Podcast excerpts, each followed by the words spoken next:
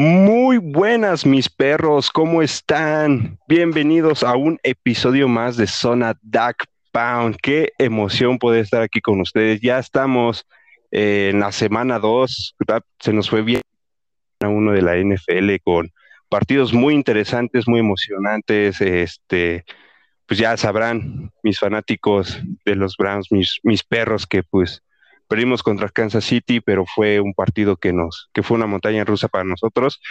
Pero pues no solo eso, también voy a dar bienvenida a, los aficionados que no son fans de los Cleveland Browns, o sea, aficionados en general de la NFL. Bienvenidos sean a este humilde podcast de los Cleveland Browns. No solamente voy a estar yo aquí el día de hoy, como sabrán, semana tras semana vamos a tener el podcast previo a los partidos los domingos vamos a tener el podcast POTS, juego analizando lo que vimos, eh, ahora sí, comentarios calientes de, lo que fue el partido del equipo.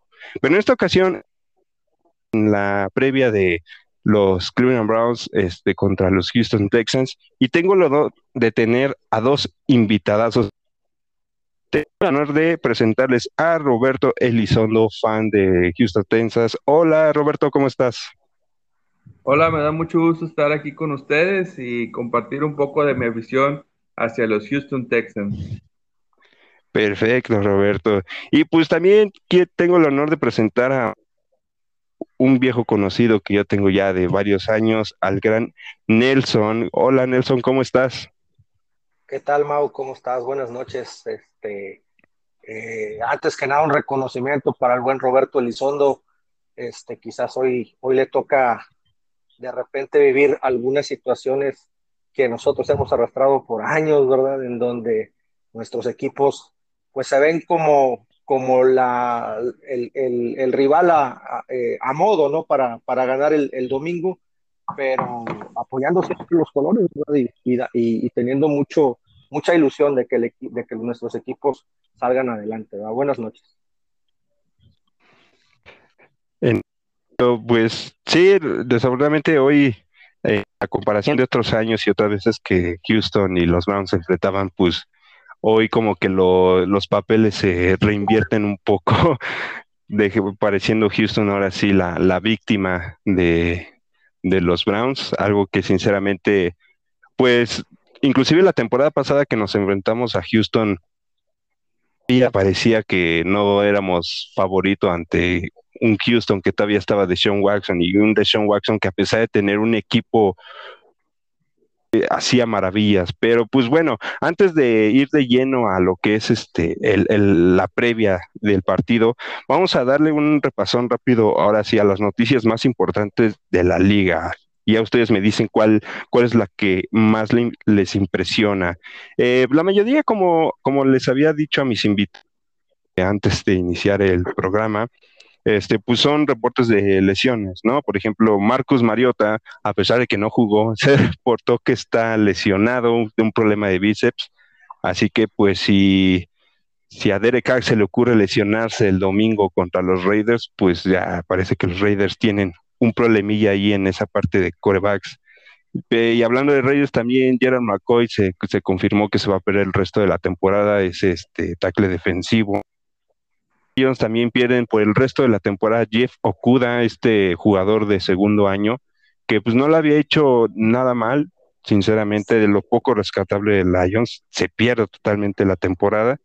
Y pues vamos a los equipos hospital, porque parece que San Francisco va camino a repetir una temporada de bajas importantes en lesiones.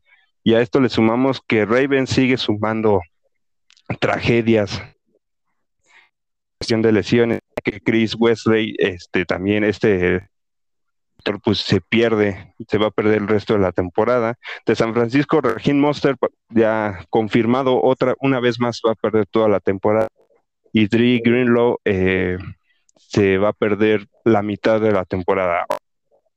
Son las que más, este, la noticia que más les, les impresionó, que más relevancia tiene. Empiezo contigo, Nelson. Ah, ok. Ah, perdón, perdón. Fíjate, Mau, que Mariota, uno pensaría que, bueno, pues es el coreback 2, ¿verdad? Pero según he estado leyendo algunas de las, de las ideas de Chucky en, en la temporada de repente hacer esta mezcla que han, hecho algunos equipos en donde en determinadas situaciones en el terreno este, meten al segundo coreback, en este caso Mariota, por la movilidad que tiene y al enfrentar a una defensa como la de Pittsburgh, que es muy agresiva, quizás pudiera haber estado dentro del plan de juego. Entonces, eh, eh, creo que esa es una, esa es una ausencia que, que le puede doler a, Raiders al momento de, de, su, de, su, de su juego. La, la, otra, este, pues que sí es, es eh, de llamar la atención el esquinero de Detroit, ¿no? Okuda, este, pues venía de una temporada donde no, no eh, mostró a su, su, calidad como, como una pical con Detroit y ahora perse toda la temporada este, y habiendo tanto talento en, en esquineros, este, pues ya sabes si, si Okuda pues esté en planes de Detroit para el próximo año. Sí, efectivamente. Y luego Detroit teniendo un roster tan pobre, pues, y perder ahora sí jugadores medianamente que tuvieron renombre, pues se les complica más. Paso contigo, Roberto. Pues para los jugadores del Fantasy, la que más duele es que Raheem Monster se pierde la temporada, siendo una de las selecciones que agarras en los primeros picks y que cimientas tu, tu fantasy en, en, algunos corredores fuertes, el perderlo por, por, toda la temporada, pues sí es un, un golpe bajo. Y, inclusive que San Francisco el año pasado perdió más de un equipo completo en, lesiones y que siguen todavía apareciendo, eh, pues será una, una cuesta arriba para, para los de la Bahía el, lograr ganar varios partidos. Sí, totalmente. Eh, y más teniendo la, la, división que, que, que tienen, ¿no? Donde claramente, por lo que se vio el fin de semana pasado, los Rams y Arizona aparentemente están bien, ¿no? Digo aparentemente porque Arizona ya nos ha demostrado en las últimas dos temporadas espectaculares de temporada y de repente a, se empiezan a caer, inclusive llegando a quedar fuera de, este de playoffs, pero sí, lo de lo de San Francisco empieza a ser ya un, un, un, duro golpe, ¿no? Porque está repitiéndose prácticamente lo de la temporada pasada, ¿no? Primer partido se les empiezan a lesionar los corredores, tienen que depender totalmente del juego aéreo y pues ya sabemos el resto de la historia, ¿no? Yo creo que por eso terminaron reclutando, a otros, pues han de haber dicho, pues no queremos pasar por esto, ¿no? Pero pues sí es un poquito preocupante que en San Francisco siga habiendo estas lesiones importantes. Yo creo que ya debería deberían de, ver algo ahí con sus este, médicos o algo, porque sí parece que San Francisco va otra vez va por el mismo camino. Pero vamos a pasar rápidamente a, lo que son las noticias más locales, que realmente son, son voy a iniciar ahora del lado de Houston con mi buen amigo Roberto, y es que la noticia ahora sí más relevante tuvo Houston, es de que pues ya, ahora sí, ya, ya dieron precio para, para Deshaun Watson, ahora sí, por si un equipo está interesado en un intercambio, pues no, no, no lo dieron nada barato, ¿no? Ya dijeron que si quieren a Deshaun Watson tienen que ceder por lo menos seis jugadores o seis selecciones de draft o combinados, ¿no? Lo cual, este, pues para el jugador sí es, es, es, es muy alta y pues también para un equipo que ahorita está en, ya es, es, es, un riesgo poder aceptar un, canje así, más que nada teniendo la, incertidumbre de si va, si sí va a poder regresar en esta temporada o no, también dependiendo cómo vaya su situación este, legal. ¿Tú qué opinas, Roberto? Sí, pues es de lo que más se ha hablado en la temporada baja, el posible cambio de, de Watson y aunque no se había abierto el, precio que se había dado, en varios equipos estuvieron preguntando y estuvieron ofreciendo y estuvieron acercándose a, las oficinas de Houston para ver un posible cambio. Eh, yo creo que, que a lo mejor es una apuesta muy riesgosa el, el cambio de decisión para ciertos equipos y que Houston lo va a tener por lo pronto congelado hasta que no se resuelva su situación legal. Ya si algún equipo se, quiere eh, aventurar a cambiarlo, pues ahí está el valor que tiene que pagar por ese, de los mejores jugadores de la liga.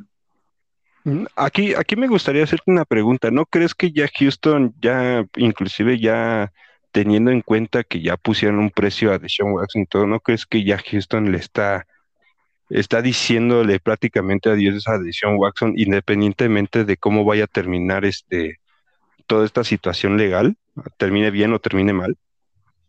Pues desde que seleccionan a David Mills en la tercera ronda del draft, siendo la más alta que, teníamos, ahí dices, no, pues en realidad ya le damos la, vuelta a la página a Deshaun y, y, a, trabajar con este muchacho y a ver qué es lo que nos puede ofrecer.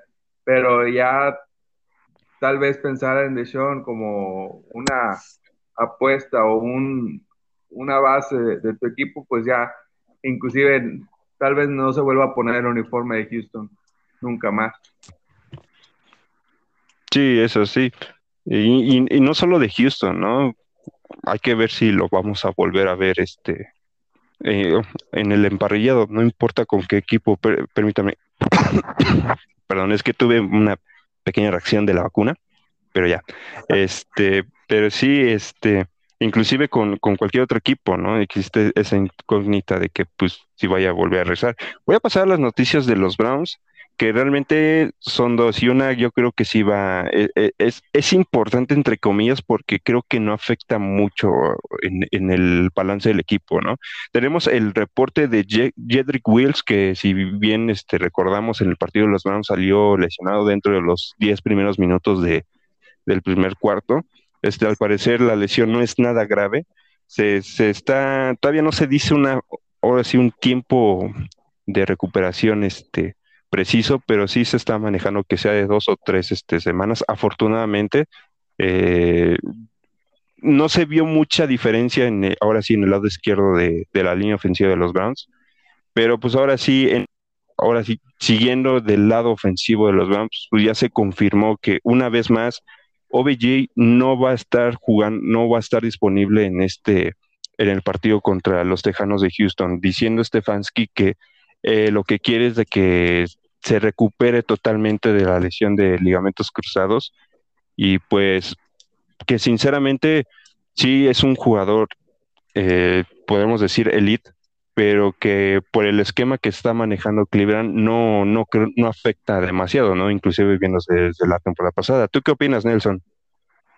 Eh, fíjate, bueno, empezando por el lado de, del, del tackle izquierdo, este, es difícil cuando obviamente entras, entras de recambio en un partido, agarrar el ritmo, el, el, tipo de juego, la línea defensiva de, de, Kansas este, por el lado de, este, de Jones, este es un, es un jugador muy, muy complicado de cubrir, ¿verdad? Este, Huber pues lo hizo bien, la verdad es que de no es, no está aquí izquierdo, este, y sí tuvo momentos complicados en, en, ese partido, de hecho hay dos o tres jugadas en donde sufre capturas Baker Mayfield y es del lado izquierdo. Este, ya en un partido completo, con entrenamiento, con, con este Callahan, que es la verdad, creo que lo hemos dicho muchas veces ahí en el grupo de WhatsApp, o sea, la gran adición que hemos tenido es Bill Callahan, es un señor que trabaja notablemente bien a su línea ofensiva y, y ya con una semana completa para, para, el que vaya a jugar en, en lugar de Wills, yo creo que no debe de, de, de, de, gravitar tanto esa ausencia. Y la otra menos, ¿verdad? Sinceramente es verdad, Odell Beckham este, pues ha llegado a Cleveland y, y, de la fama que ha demostrado, se ha quedado muy corto.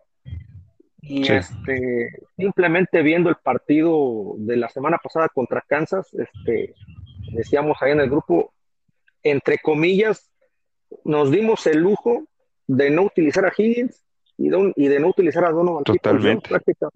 Entonces, hay demasiado talento ofensivamente como para arriesgar a una nueva recaída de Odell Beckham. Yo creo que a Odell, como lo hemos platicado, se le trajo para que gravite en los partidos esos cerrados, los importantes. Entonces, jugar este, en semana 2 en estos momentos y a lo mejor eh, acelerar su, su, su regreso y que se pueda grabar una lesión, creo que es una buena decisión de, Stefanski de, mantenerlo mejor este, para un partido futuro. Sí, teniendo en cuenta que prácticamente lo que va a ser la, mitad del calendario, pues es la, que se, se, torna un poquito complicada, ¿no? Ahorita en el papel los partidos más complicados que tenemos en puerta es este contra Chargers y contra Arizona, que ambos son de, de visita, pero ya lo que es la segunda mitad de la, del calendario, pues ya tenemos los dos contra, contra Ravens, tenemos el de, el de vuelta de Pittsburgh, o sea, Raiders, sí, ya, ya, ya, ya es donde ya se empieza a, tornar el panorama de playoffs un poquito más, más pesado, ¿no? Exacto. bueno, amigos, eh, ustedes están aquí porque son fanáticos de, de la NFL, pero para ser fanático de la NFL deben de ser fanático de un equipo y eh, ambos están aquí porque son fanáticos de los Browns y en este caso de Roberto de, de los Houston Texans. Antes de pasar a lo que es el análisis del, bueno, la previa del partido, me gustaría saber cómo es que ambos están, este, sienten ese amor al equipo al, que le van? ¿Por qué le empezaron a seguir? ¿En qué momento dijeron, este es mi equipo, no? Sí, muy bien. Eh, yo soy Texan, inclusive desde antes que existiera la franquicia o que existiera el equipo, colores, uniforme. Cuando me enteré que iba a ser la, la franquicia número 32 de la NFL en Houston, dije, voy con ellos y a, lo que sea, ¿verdad? En las malas y en las peores, me dije ese día.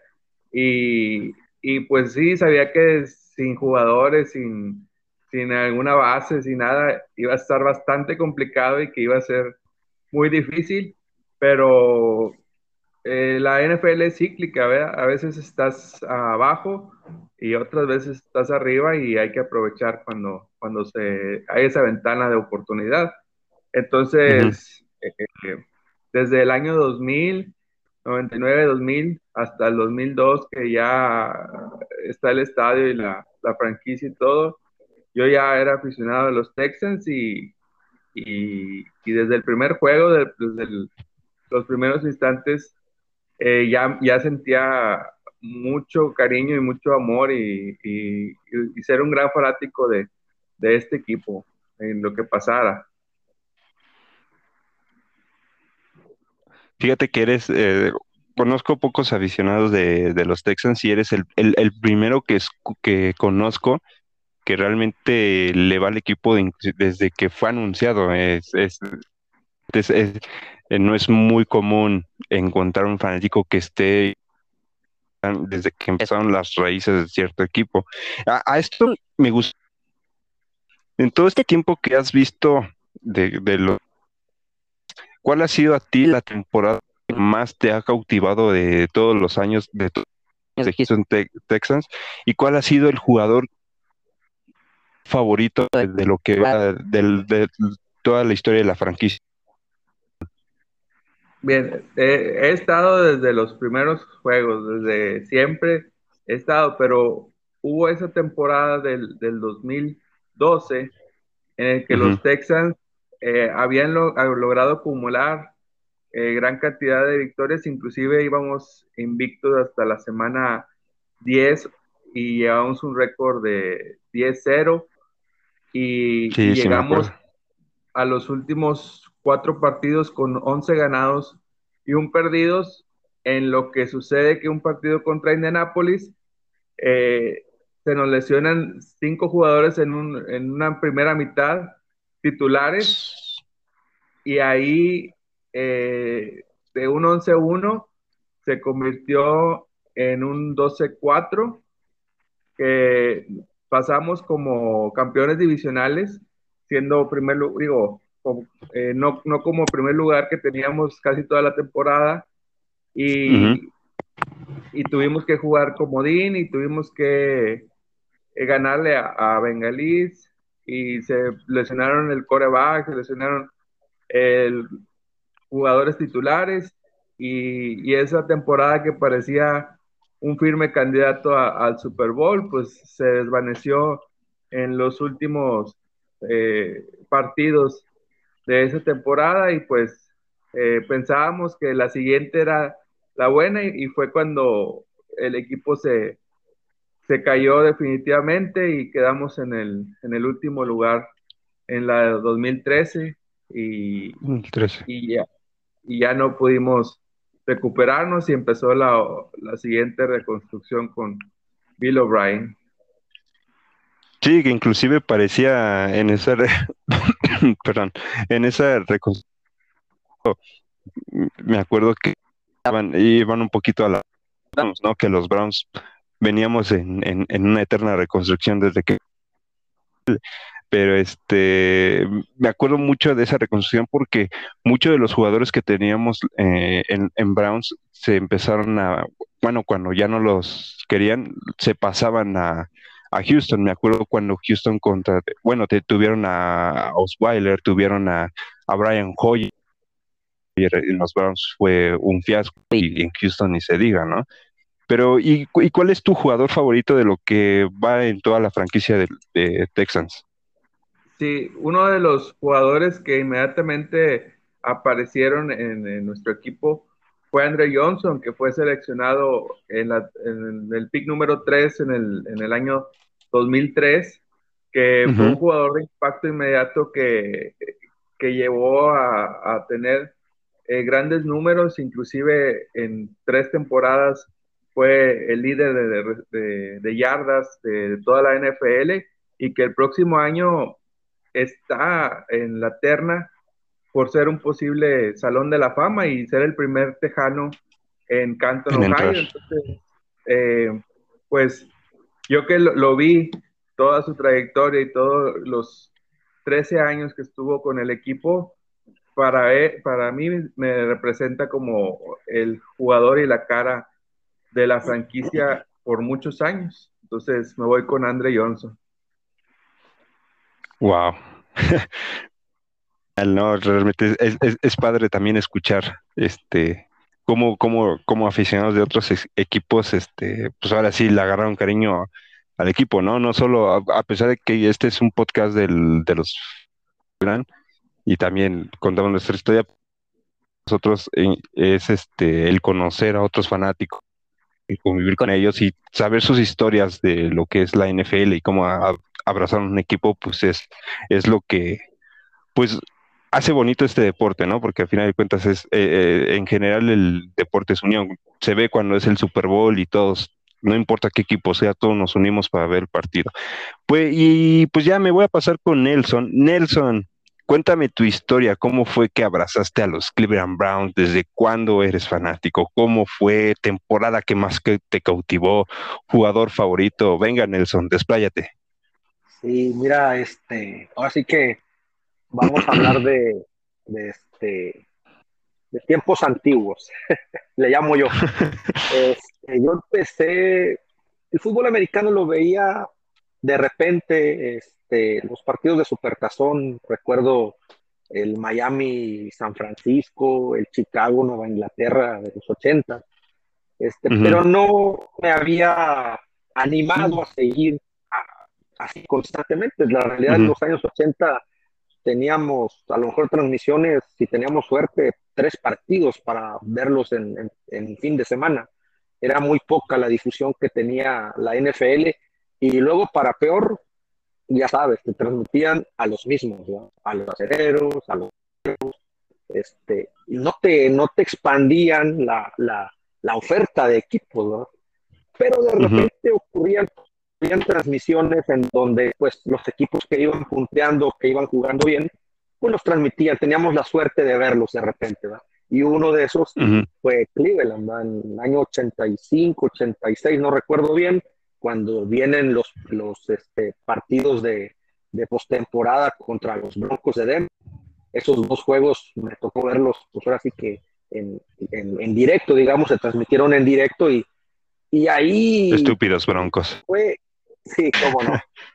Y, ahí fue, fue un flechazo, a, o fue amor a primera vista, o sea, esa final de conferencia, la primera, la de The Drive, este, ver el estadio, la perrera municipal, la antigua perrera municipal, e, es, era espectacular, o sea, el, el, la manera en que, el, en que los aficionados arropaban a los jugadores estaban tan cerca de las zonas de anotación, o sea, que realmente se sentía el, el, el cómo el aficionado atemorizaba al rival, ¿verdad? Ahí sí se notaba que, que, que, este, que el rival tenía, tenía casi respirándole en la espalda a los aficionados, ¿verdad?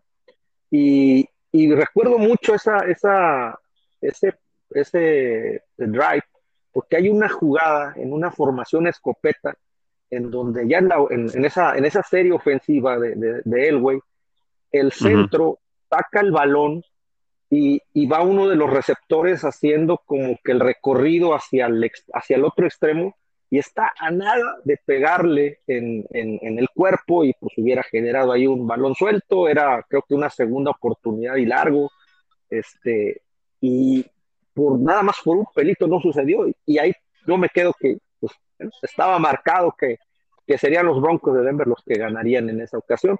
Al siguiente año, pues nos toca la, la revancha, ¿no? Y sucede lo de The Fumble. Y este, Fumble. y desde entonces para acá, o sea, sinceramente, este, quería mucho yo al equipo, o sea, por esos dos partidos, pero yo creo que cuando terminé por quererlo ya definitivamente, fue cuando, cuando la mudanza a Baltimore, ¿verdad?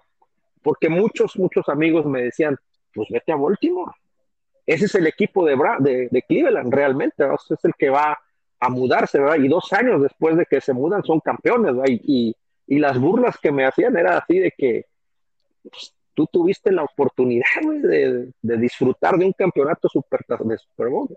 Sin embargo, uh -huh. la decisión que toma la liga de mantener los colores, la historia, la estadística en la ciudad, la única, la única vez en la historia que ha ocurrido eso, dije, no, pues yo, yo me quedo con Cleveland, seguí viendo la NFL, pero no tenía un equipo, o sea, no, no me, no me este, inclinaba por ninguno y obviamente cuando llegó la noticia de que volvía, no hombre, pues una felicidad total, ¿verdad? Y, Bienvenidos. Y, y claro, y, y, todavía encima pues había este compañeros, ¿verdad? Que dice, oye, pero pues otros 20 años de amargura, le digo, no importa, y, tomaría 20 años más, ¿eh? o sea, porque es el cariño a los colores, o sea, no, no este, qué bueno que hoy nos está tocando a lo mejor ver éxitos, pero, pero no, o sea, eso es aparte, ¿verdad? O sea, el gusto por el equipo es lo que, lo que nos mantiene. Obviamente, conforme vas conociendo el deporte, pues yo también me fui metiendo más en la lectura, en la historia del equipo, y pues me di cuenta que, aunque para hoy en día a muchos de los, de los compañeros no les gusta escucharlo, pues, Cleveland es un equipo histórico, ¿va? es un equipo ganador históricamente, un equipo para mí, para mí, en mi opinión, que tiene al mejor head coach de la historia, pero lejos, lejos, ni Lombardi, ni, no, no, es, es Paul Brown, ese es el hombre que creó las bases del fútbol americano moderno, Paul Brown. Entonces, obviamente, te, adentras en eso y, pues, y tu amor o, tu gusto por el equipo, pues, crecen totalmente. Wow, sí, totalmente. Eh, sí, muchos de los conozco, inclusive de los que ya han estado antes, eh, esa situación de, de ver, de, de, la mudanza de, de, ciudad y de ver cómo inclusive la, la, la, misma ciudad con su ley de que no pueden llevarse un, el nombre de un equipo y los colores de un equipo, sea del deporte que sea, pues a, a agarrar el, el, amor puro de, a, hacia el equipo, pues es lo que, lo que termina irónicamente atrapando, ¿no? Te vuelve fanat, los ha vuelto fan, ¿no? Pareciera que dices, ¿por qué te volviste, por qué te enamoraste del equipo cuando se va, ¿no? Pues es que muchos dicen, es, es ver como equipo que ves la, cuando uno ve las imágenes de cómo empiezan a destruir el estadio, cómo empiezan a arrancar las bancas, pues dices, no, pues fíjate, ahí se ve que la gente pues, quería. Uh -huh. Y fíjate, perdón, Mau, que te interrumpa, y, y en esa temporada ya hay, ya, ya hay, algo que yo le, le reconozco a, a, a, lo, a, los acereros de Pittsburgh. Pittsburgh fue uno de los equipos que votó en contra de la mudanza de Cleveland.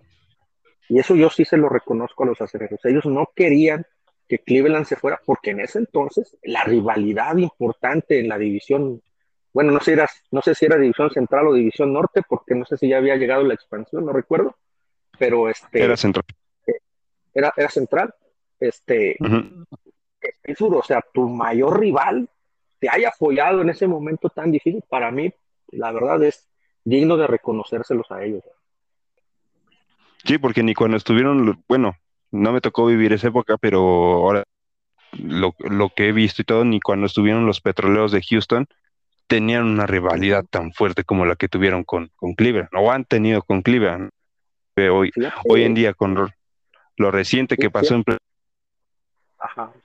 Fíjate, perdón que te interrumpa, que hubo una época en donde estaba Chuck Noll de head coach de Pittsburgh, Marty Schottenheimer de head coach de Cleveland, eh, Jerry Glanville de head coach de los Acereros y Sam White de, head coach de Cincinnati. Se odiaban entre ellos, pero cañón, ¿eh? cañón, cañón, cañón, a tal grado que hubo un partido, creo que Houston le metió, no sé si 50 o 60 puntos a Pittsburgh, y al final del partido Chuck no, no le fue a dar la mano a, a Jerry Glanville y cuando le preguntaron, dijo, no, es que yo no saludo a malas personas. Así, así de ese tamaño, esas rivalidades en los 80. Sí, no, eh, ha sido una, una, una rivalidad muy, muy, muy, muy fuerte y pues también, ¿no? Históricamente ha sido una división muy, muy peleada, ahora sí, por todos los integrantes, ¿no? Pues ya ves, Cleveland con Cincinnati, que tiene la historia de que cuando Paul Brown hizo su rabieta se va a Cincinnati, prácticamente es los mismos colores y todo, luego los Ravens con los Browns, igual misma historia, vinculación con Cleveland, bueno, ahí es un desmadre, ¿no? Inclusive Indianapolis que tiene historia con nosotros por uno por Tennessee igual por un porque fue pasó oh. este ahí ahora en cierto modo lo que es la mayoría de confianza del, del este, como el norte tienen este mucha, uh, hay mucha conexión históricamente, ¿no? Inclusive pareciera que los tejanos de Houston pueden estar ahí un poquito por lo, por, por esa situación de que una, una, vez leí de que cuando iban a regresar estaba esta, esta incógnita de si iba, si iba a ser la, una nueva franquicia o iba a ser el regreso de los petroleros, ¿no? Que, que sí, tajantemente dijeron que iba a ser una nueva franquicia. Vamos a pasar a, lo que es este, ahora sí, la previa del, partido. Semana 2, los Houston Texans visitan a los Cleveland Browns en el First Energy Stadium ahora sí lo que es el primer partido de visitante para Houston y el primer partido de local para los Cleveland Browns. En el papel pareciera que Cleveland tiene un partido a modo, más sin embargo, pues recordemos que es la NFL y pues nunca hay que confiarse, ¿no? Ya vimos eh, el lunes con Ravens que estaban muy alzaditos con, con el partido de Raiders y pues ellos mismos se pusieron el ganó Raiders, tuvimos la cuestión de Buffalo con Pittsburgh, que le sacó Pittsburgh, desafortunadamente eh, Atlanta, que parecía favorito y pues terminó ganando este, este, Filadelfia. Bueno, situaciones que siempre, que uno no se explica cómo luego llegan a pasar en la NFL, pero pasan, ¿no?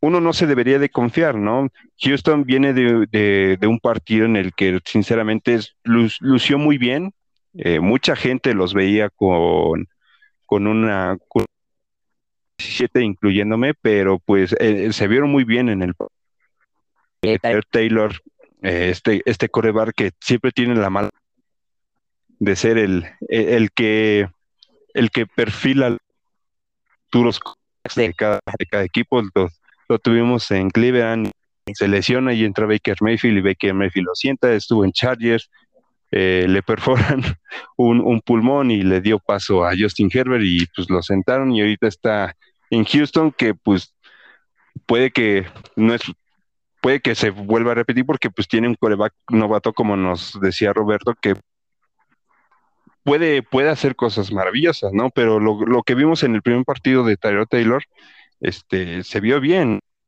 Tuvo 21 pases de 33 con 291 yardas y dos touchdowns. No tuvo, ahora sí no tuvo ningún formo, ninguna intercepción.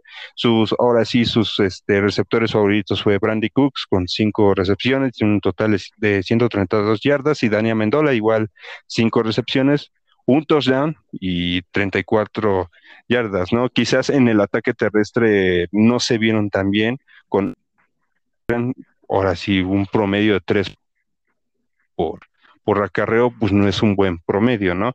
Pero pues aún así lograron este, meter varios touchdowns por la vía terrestre, ¿no?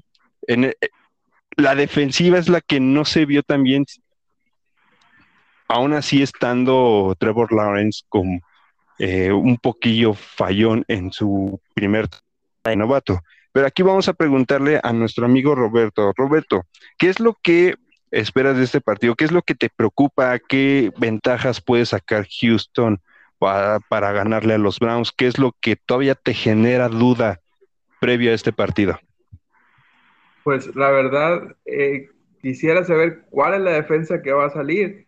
Si la que vimos eh, en pretemporada, que a, lo mejor eh, lo rebasaban constantemente, los, les mandaban pasos largos, no presionaban al quarterback, o la, la defensa que vimos contra los Jaguares, que tuvo tres intercepciones, que estuvo presionando a, Dave, Lawrence en todo el juego, que, que bajo el mando de Love Smith parece que están encontrando una forma de jugar interesante y que esperemos, eh, o, de las preocupaciones es eh, qué cara va a mostrar la, la defensa en este partido contra los Browns, porque pudiera ser que, solo fue un juego o que en verdad están destinados a, hacer cosas grandes con la defensa. Sí, efectivamente. Nelson, paso contigo. Pareciera que, que, una derrota, eh, como muchos pensarían, es un mal augurio o inclusive viniendo de, de los Browns, perder la semana uno por este por 17 temporadas consecutivas es, es un augurio de que vamos a tener una temporada mala, pero es de que el irle a jugar a Kansas City de esa forma, en ganarle, en, en, estarle así de cerca de sacarles el partido, inclusive mucho mejor que lo, de lo que se vieron en, en playoffs, eh, pues de boca. Obviamente eso no, no es pensa a que hayamos tenido errores y se vean todavía como que ciertos huecos que tenga fallos. Aquí te pregunto, ¿qué es lo que debería de mejorar los Cleveland Browns ante los que tú viste que todavía hay como que cierta debilidad eh, en, eh, ahora sí en equipo en general? Em, bueno, mira, eh, el rival que nos tocó en semana uno estaba muy bravo, la verdad. Muy, muy bravo. Este,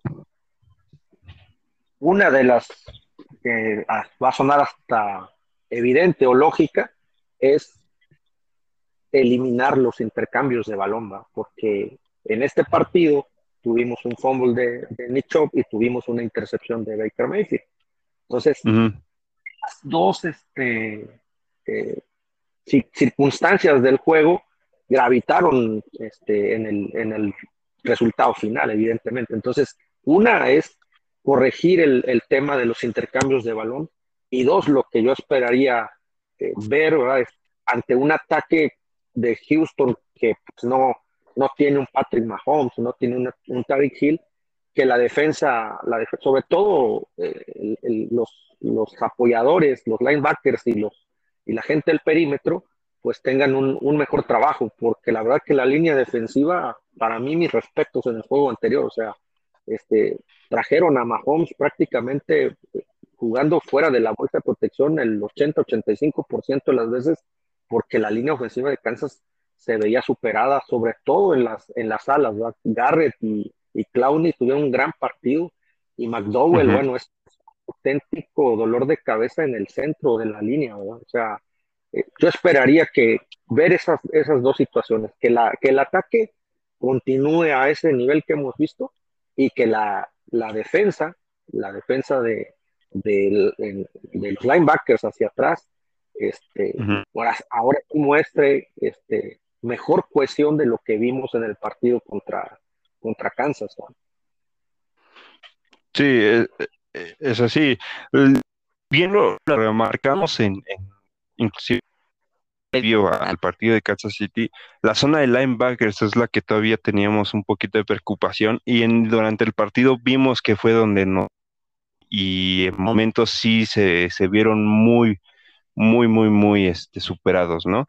Eh, Roberto, ahorita pequeños problemas, ahorita se conecta, así que voy a seguir contigo, Nelson. no es cierto. vamos, este, aquí, aquí te quiero preguntar, si, si tuvieras, si, si hubiera una mínima posibilidad que a dar un susto, ¿cómo crees que sería ese pequeño susto que nos llegaran a dar? O sea, ¿tú qué crees que, que tendría que aprovechar Houston tanto para, para frenar la ofensiva como para hacerle daño este, a, la a, la, a la defensiva? ¿Qué, ¿Qué, es lo que, qué, ¿tú qué consideras que a lo mejor Houston vaya a tratar de hacer para, para calmar un poquito este, este esquema ofensivo y defensivo que traen los Browns? Que evidentemente es súper...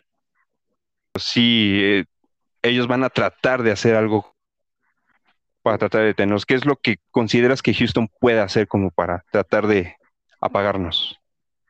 Fíjate que pues así como lo mencionas tú, yo también fui de la legión, yo creo, de, aficionados alrededor del mundo que pensábamos o que nos fuimos con la finta de Trevor Lawrence y Selección Global 1 y Jacksonville y, y, Houston es un desastre y Houston tiene muchos problemas, este, y nos fuimos con esa idea, ¿verdad?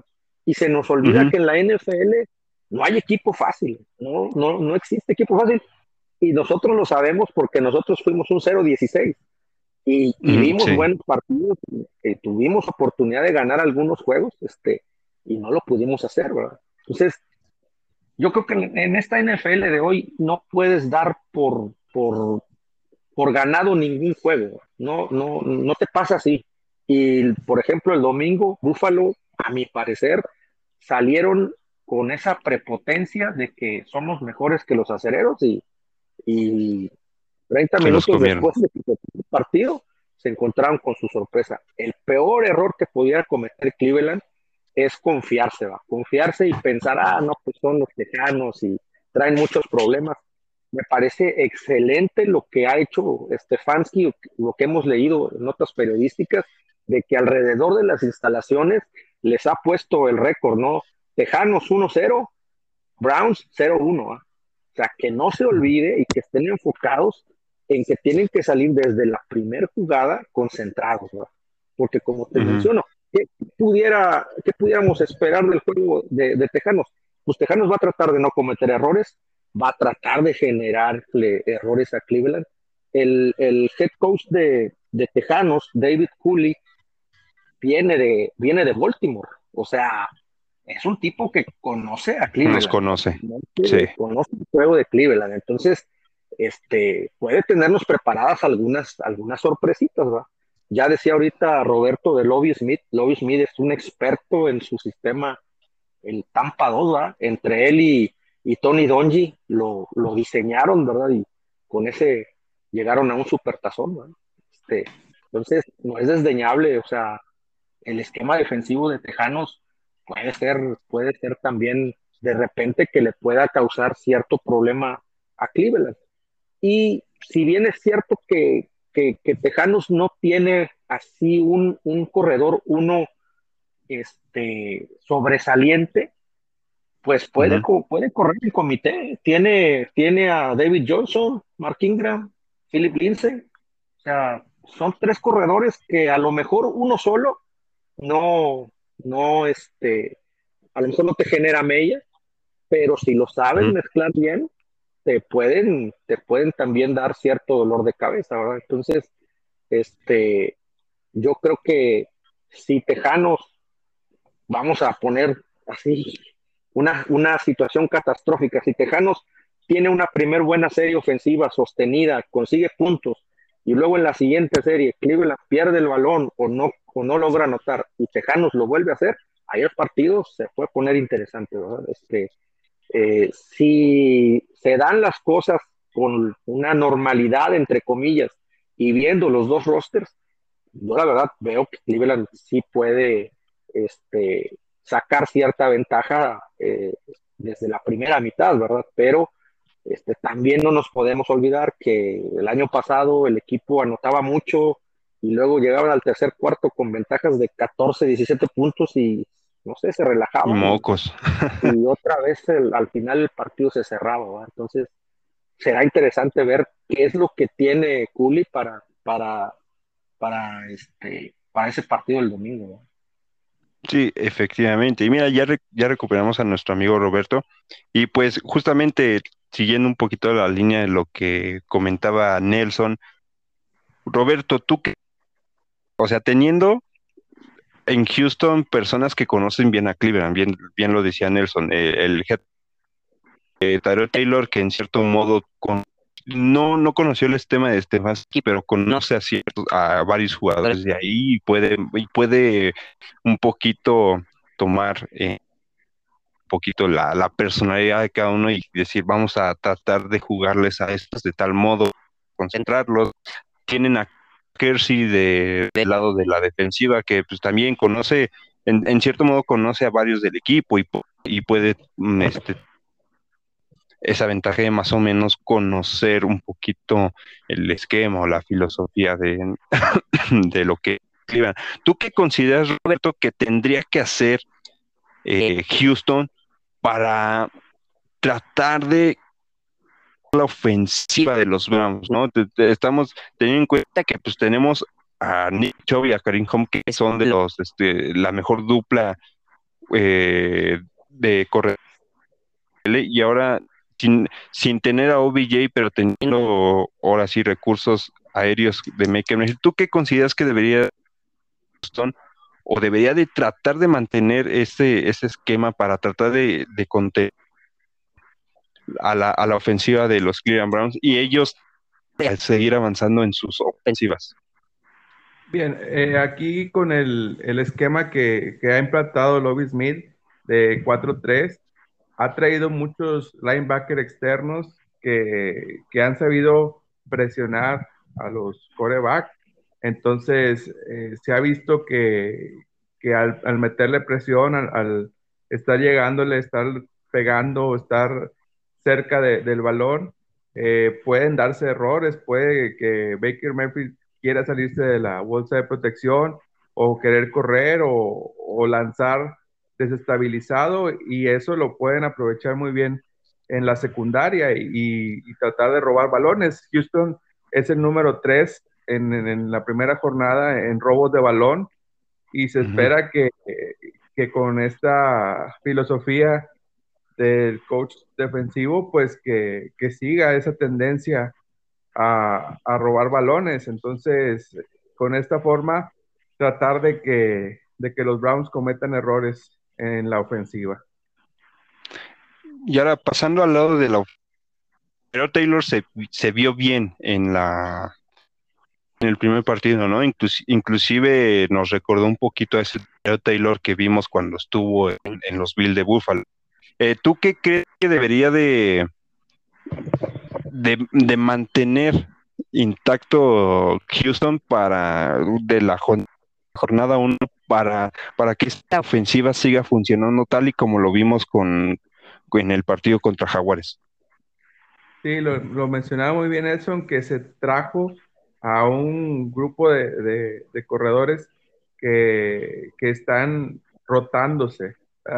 Está saliendo ahorita como titular Ingram, pero en la siguiente jugada entra Johnson, en la tercera está saliendo Lindsay, eh, si están logrando primeros y dieces, se le da juego a, a, Johnson, se le da juego a Ingram, y el, el, saber, el no saber qué es lo que se espera en, el, en los corredores y el darle esa rotación, esa frescura al backfield, pues hace que, que los otros equipos se, se distraigan o se, se empiecen a, a perder en, en, cuidarse de la, de la corrida y ahí es donde se empieza a soltar el pase, y por eso Taylor tuvo muy buenas jugadas y, y unos bombazos hacia Cook que nos acercaron mucho hacia, hacia los primeros y gol y, primeros y dieces. Entonces, ahí está una de las claves, que van a, a, tratar de, de, estar metiendo los corredores, pero para sorprender en algún momento con, con pases largos. Sí, totalmente, ¿no? Eh, ahora sí, como expresamos, una, una de los puntos débiles que vimos durante el partido de Kansas City era, la zona de la marca. Y creo que esa situación de, de Houston de estar rotando corredores puede ayudarlos a que otra vez el, el, el, área de linebackers de los Cleveland Browns se vea un poco desprotegida y puedan ir atacando por ahí, ¿no? Que a final de cuentas es, es, la, es, es la que ha sido nuestro talón de Aquiles por, por temporadas y todavía sigue un poquito ahí posición. Y, y, como tú comentas, es, y como tú y Nelson comentan más bien, eh, esa rotación de jugadores hace, desequilibra un poquito la, la, lectura que puedan tener la defensiva como tal, los linebackers como tal, los Browns, y puedan inclusive ir abriendo ese hueco en el centro. Creo que si Houston se centra un poquito en, ese lado, pues creo que es donde daño a, a la defensiva de los Browns. Y de defensiva, justamente a, a, Baker Mayfield, ¿no? Que ya es un prueba que a comparación de su segundo año ha mejorado bastante. Este, no es, tampoco es un coreback este, inmortal, ¿no? Todos los corebacks tienden a, cometer errores, ¿no? Y pues ahí, por ahí la, defensiva de Houston, si quiere este, empezar a salir, pues yo creo que la clave de, de presionar a Baker Mayfield es, es lo más importante, ¿no? Ahora, para, para Nelson, ¿consideras que la defensiva va, va a cometer los mismos errores de, tener muy abierto el centro de los linebackers o crees que ya van a empezar a, a, en el esquema que tienen de tres linebackers a, dejar una ahí para que no empiecen a hacernos tanto daño por el, ahora sí, esa zona, Nelson? Eh, Taylor es un, es un coreback móvil también, al igual que, Patrick Mahomes. seguramente tendrá algunos, algunos diseños de, jugada en donde por diseño va a salir a, correr, pero también... Eh, que tengo que decir que Tyrod Taylor fue el segundo partido contra Jaguares con 40 yardas. Ahí está, ¿verdad? Entonces, eh, nuevamente, así el, el, juego defensivo de, Cleveland necesariamente pasa porque los linebackers muestren un poquito de mayor capacidad de reacción, sobre todo, Porque, digo. ¿no? Sí, sí, o sea, uno comprende que Mahomes es un gran coreback, Pero sí era un poco desesperante ver los pases que, le ponía a, a Kelsey y no había un linebacker cercano siquiera, ¿verdad? O sea, era pase y ganar siete yardas adicionales en, la jugada, ¿va? Entonces, ese es el punto, ¿va? que los linebackers estén más, más pegados en sus asignaciones en, cuanto sea jugadas de pase. Ahora, no sé, Mau, si tú tengas ahí la nota o el dato, ¿ya va a jugar Delphi? Este, va a estar en el campo, pero titular o qué Tengo entendido que sí va a estar, sí va a estar activo, pero no se ha confirmado si realmente va, va, pues ni siquiera iniciar. Exacto. Este, pero sí, sí te digo, el, el, el, éxito de la defensa necesariamente va a pasar por, por los apoyadores, ¿verdad? De hecho, por ahí hoy leía que estaban trayendo a Ruben Foster, un linebacker que jugó en San Francisco, este, para, hacerle pruebas físicas, ¿verdad? Y ver si, si en un momento dado puedan considerarlo para el equipo, ¿verdad? Sí, efectivamente. Y bueno, linebacker pues, también se ve un poquito la lesión de Jacob Phillips, ¿no? Que fue la, la baja más importante de que tuvimos en la, ahora sí en la pretemporada el, tema, muchachos. A ver, ahora sí, se viene lo bueno. a ver, empiezo con, en este caso, contigo, Roberto.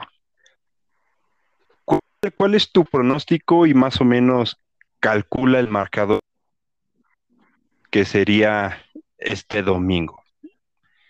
Bien, pues eh, los Browns son el, equipo del pueblo, ¿verdad? Los tengo como contendientes a, pelear por el campeonato de, la americana con eh, Kansas City, con Buffalo, con Titanes y ahí peleando los, los Browns.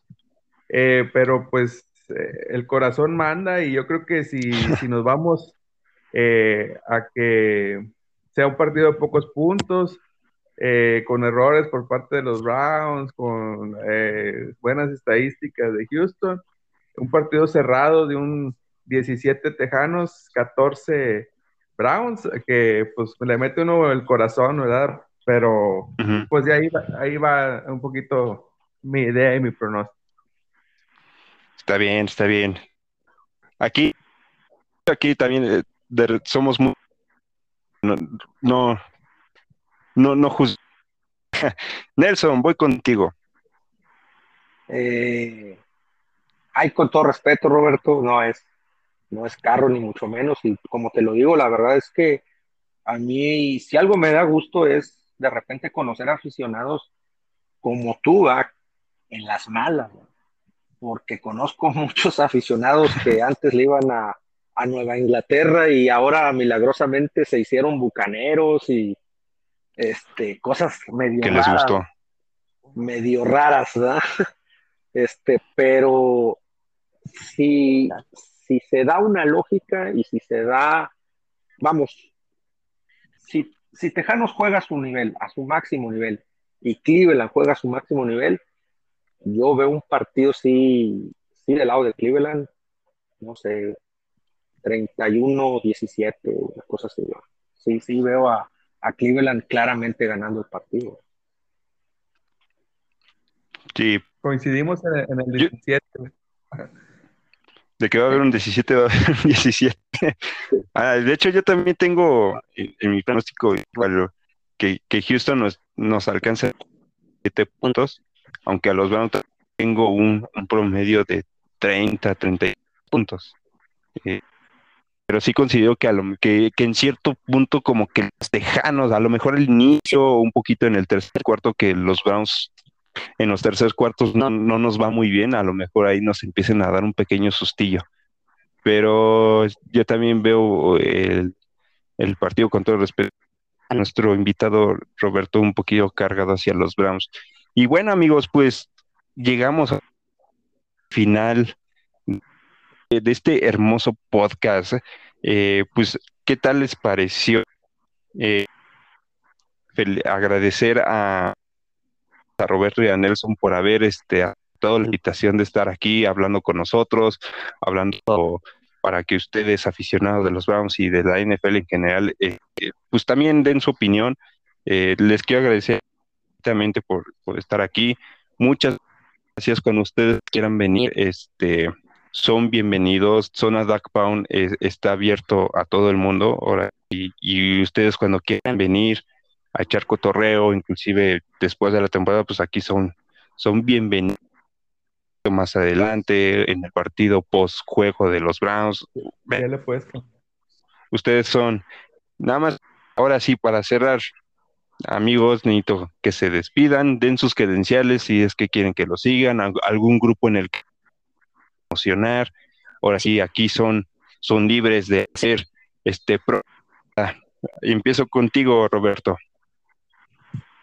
Sí, qué bueno que, me das el espacio porque tenía muchos saludos eh, guardados para nuestros amigos de Somos Texas México, tanto en Monterrey, Saltillo, en la Ciudad de México, en Chiapas y en, Houston y en, toda la, la, Unión Americana eh, ya nos siguen, inclusive unos compañeros de, del grupo de la Ciudad de México fueron este fin de semana a Houston y el presidente eh, del equipo, Greg Jessen, nos, nos, saludó y, nos sorprendió diciendo que ah, estaba muy contento, muy contento con el trabajo que ha hecho Somos Texas México y que nos sigue y que va a pedir que, que haya más seguimiento y que vaya más crecimiento hacia, hacia el grupo en Houston, digo, en, en México y que, que, esperan cosas buenas y que sigamos apoyando, ¿verdad? Entonces a Armando, a Misael, a Rodrigo, a Gerardo, a los compañeros que, que son la base de, de este grupo y de, de, este equipo de trabajo que hemos logrado para, para ir creciendo de pocos a, a lograr eh, una gran cantidad de, de, fanáticos y que pues poco a poco eh, hemos ido creciendo y, y, que se ha ido reconociendo lo que hemos hecho por el equipo. Y, y también eh, pues agradecerles a ustedes y hemos estado con los Browns también cuando, cuando no, no les iba tan bien, eh, pues apoyándolos y, y, y queriendo que, que, algún día esas elecciones altas que, que tuvieron rindan frutos. Y, que, y que logren eh, salir adelante en, en, en, alguna temporada de la NFL. Entonces, pues agradecerles por toda la invitación y en nombre de todos los compañeros que, que forman parte de Somos Texas México, que nos pueden encontrar en Instagram, Facebook, Twitter, en diferentes plataformas, YouTube, página de internet, y que si conocen algún tejano, pues eh, háganoslo saber, invítenlo a que forme parte del grupo Somos Texas México. Entonces, gracias por la invitación y, y aquí estaremos cuando nos necesiten. Perfecto, Roberto. Igual, nosotros conozcamos un Texan, igual, este, somos, somos Texans, sí, pues sí, ahora sí, cuando, cuando gustes, ah, sabes que aquí en Black Pound tienes tu casa y eres bienvenido. Nelson, paso contigo tus credenciales, saludos ahí. Sí, este, pues digo, estamos en, en el grupo ahí de WhatsApp de, de Cleveland, de Browns, la perrera este, y más que un anuncio, yo lo que sí, ya te lo he comentado ahí en el grupo de WhatsApp, es pues agradecerte el esfuerzo que haces, o sea, al darnos este espacio también para, para irnos conociendo de otra manera, ahí en el WhatsApp interactuamos de alguna forma, pero bueno, esta es otra herramienta que tenemos y que sabemos que pues a ti también te, te lleva un cierto tiempo el prepararlo, etcétera. Entonces, este, eh, pues a final de cuentas es también reconocerte ese, ese cariño que le tienes al equipo y, y que este, este espacio que, que, has abierto siga creciendo. Es, me parece excelente que, que tengamos la visión y los comentarios pues, de los rivales con los que nos vamos enfrentando, ¿va? porque este, finalmente también nos enriquece ¿va? y nos ayuda a ver la perspectiva de, de, esos aficionados este, con respecto a también cómo nos ven y cómo ellos ven a sus equipos, ¿verdad? Entonces, este, pues nada, agradecerte y cuando, cuando nos gustes invitarnos nuevamente, si tenemos oportunidad, aquí vamos a andar también, ¿verdad? Perfecto, mi Nelson. Y sí, pues nuevamente muchas gracias. Nada más para recordarles Estamos en jueves y ahorita se está, al momento de grabar este podcast, está ocurriendo el New York Giants contra Washington Football Team, que partido que parecía de esos partidos en, en, ninguno de los dos equipos quiere ganar. Ahorita uno de Gigantes soltó un balón impresionante en la zona de anotación que dices, no puede ser, pero bueno, estamos hablando de lo de dos equipos de lo que fue la, peor división la temporada pasada. Nada más para recordarles por si quieren, por si les interesa el, dato, los gigantes van ganando 23-20 con cinco minutos y medio por, por jugar todavía. Así que pues muchas gracias, mis queridos perros. Les agradezco por estarnos escuchando nuevamente aquí en Zona Duck Pound. Recuerden, el domingo vamos a estar en la noche en el podcast Post Game de los Cleveland Browns contra Houston, analizando lo que fue y lo que no fue, y viendo ahora sí los pequeños detalles que vayan durante el, durante el juego. Iba a estar haciendo transmisiones en Twitch, haciendo las reacciones del partido. Desafortunadamente segundo encuentro todavía no voy a poder por unas cuestiones ahí técnicas que tengo, pero para el partido 3 contra Chicago, pues ya en Twitch nos estemos viendo, ahora sí reaccionando en vivo al partido y estar nuestros comentarios por si queremos hacer dietas. Y pues gracias por estar aquí. Recuerden, nos pueden encontrar en Spotify, en Google Podcast, Radio Public, Breaker, eh, como Zona Pound. Ahí sí, búsquenos Zona Pound y vamos a aparecer. ¡Pam!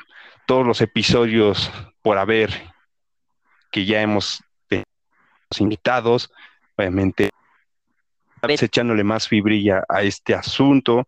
Este, también nos pueden encontrar en, redes sociales, eh, en Twitter nos pueden, nos pueden encontrar como el Miauster, eh, en Instagram como MaumTZ, guion bajo para, y ahí nos pueden encontrar para seguir la, ahora sí las, las últimas nuevas eh, de Zona Dark Pound y también pues que yo voy haciendo, de ahí de los invitados que a lo mejor tenemos aquí, tenemos. Me gustaría mandarle un saludo a Steve, que, que quería que le enviáramos un saludo en este podcast, por el pasado, a Lorenzo, que pues terminaron feliz la semana pasada, y al resto de los Browns, a Carlos Kicks, grupo de, de, WhatsApp, al grupo de eh, Facebook de fans este, Latinoamérica de Cleveland Browns, eh, ahí también les mando saludos.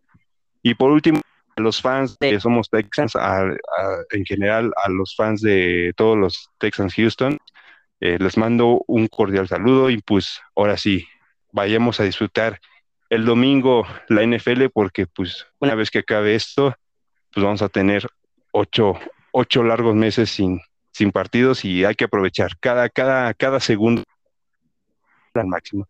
Yo recuerden, yo soy su buen amigo Miauster. Estamos viendo. ¿Querías decir algo? Si tienen contacto con Jorge Eduardo Sánchez, me lo saludan, eh, un verdadero Brown de hueso colorado y que la sufre, lo se ve que sufre por los Browns, ¿verdad? Entonces es el cronista de ESPN y, de parte de Roberto de los Texans, pues estamos con él. Exacto, que fíjate, hemos tratado de contactar pero por alguna u otra cosa se nos ha negado. Pero un día de estos vamos a llegarle a él para que esté aquí en zona Dark Pound. Ya, ya verán tener ya. Ah, estaría, estaría chido un día tenerlo aquí, que los fans de Hueso Colorado de los Browns, que también le ha estado sufriendo. Y bueno, amigos, pues recuerden que yo soy fiel amigo el Miauster, nos estamos escuchando, debe decir viendo otra vez, o sea, que lleva a cometer la pendejada de los primeros podcasts. Nos estamos escuchando la semana que viene en, en la previa de las Cleveland Browns contra los Chicago Bears con nuestros invitados, evidentemente de los Browns y de los Chicago Bears. Nos vemos para la otra. Adiós.